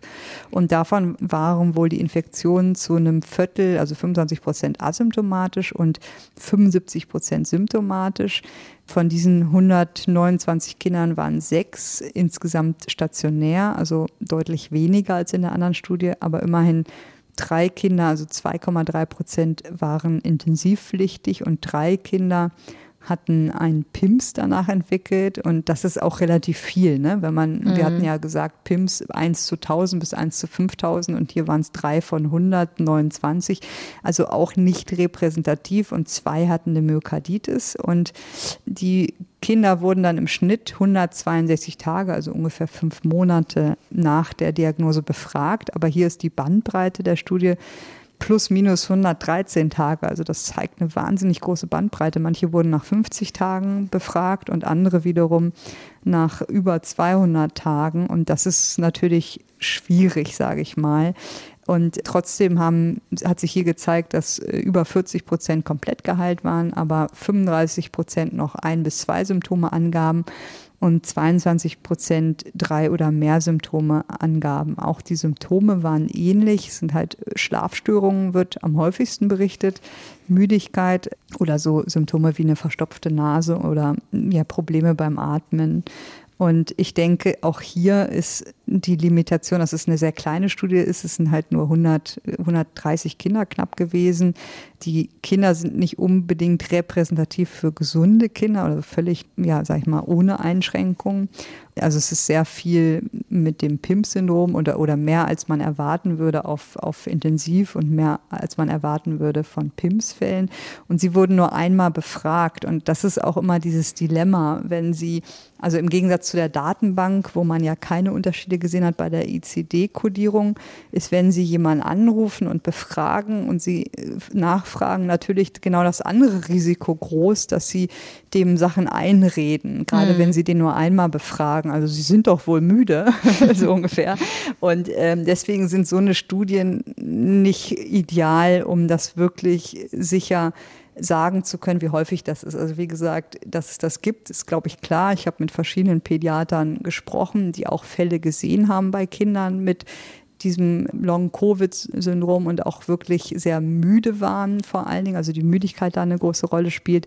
Aber anhand dieser Studien hier kann man nicht darauf schließen, dass jetzt jedes äh, x-te Kind das so dann haben wird, wenn es eine Infektion hat. Und wir brauchen hier dringend einfach besser kontrollierte Studien mit einer Kontrollgruppe und auch bessere Anlaufmöglichkeiten für die Eltern, dass man halt einfach weiß, an wen man sich wenden kann, dass es diese Fälle einfach zentral auch erfasst werden. Das ist ja, soweit ich weiß, von den Kinderinfektiologen auch geplant. Mhm. Und ich denke, dann wird man im Laufe der Zeit bessere Daten kriegen. Diese Daten im Moment sind einfach noch sehr schwach, um das Krankheitsbild, die Häufigkeit und auch wie lange das anhält, wirklich gut einordnen zu können. Das Thema Long-Covid ist also nur rudimentär erforscht bisher. Vielleicht verbirgt sich ja auch irgendwann die gute Nachricht darin, dass Long-Covid Kinder nicht so sehr trifft, wie es bei Erwachsenen eine Rolle spielt. Es gibt also viel zu bedenken und das Thema Kinderimpfung wird uns sicherlich noch eine ganze Weile beschäftigen. Machen wir an dieser Stelle mal einen Punkt für heute. Wir bedanken uns, Frau Ziesek, und hören Sie in zwei Wochen wieder. Bis dann. Ja, vielen Dank auch von mir. Und an dieser Stelle von mir noch ein Podcast-Tipp. Unser NDR-Info-Podcast Wirtschaft in Zeiten von Corona fragt in der aktuellen Folge, wie verändert sich unsere Arbeitswelt nach Corona? Was bleibt vom Homeoffice? Welche Jobs werden in Zukunft von Robotern übernommen? Und wie ist unser Bildungssystem auf lebenslanges Lernen eingestellt? Wirtschaft in Zeiten von Corona findet ihr, finden Sie in der ARD Audiothek, der Audio-App der ARD einfach kostenlos in App Stores runterladen. Und dort findet sich natürlich auch das Coronavirus-Update am kommenden Dienstag wieder. Vielleicht noch einmal der Hinweis, es gibt alle Folgen unseres Podcasts auch in einer Übersetzung in Gebärdensprache unter ndr.de slash Corona-Update. Und dort findet sich zum Beispiel auch eine Volltextsuche über alle Skripte hinweg. Also, wenn Sie eine Frage haben, wenn ihr eine Frage habt, manchmal hilft es erstmal das Stichwort dort einzugeben, weil viele Fragen erreichen uns, die eigentlich schon beantwortet wurden. Schwangerenimpfung, Impfung kommen nach wie vor viele Fragen, haben wir gerade erst in der letzten Folge ausführlich drüber gesprochen. Ich bedanke mich bei Katharina Marenholz und Beke Schulmann für die Redaktion an diesem Podcast, bei Nele Rössler für die Recherche und bei Sven Köpke für die Technik. Und wie immer natürlich bei euch und Ihnen fürs Zuhören. Mein Name ist Corinna Hennig. Bis bald. Das Coronavirus Update. Ein Podcast von NDR Info.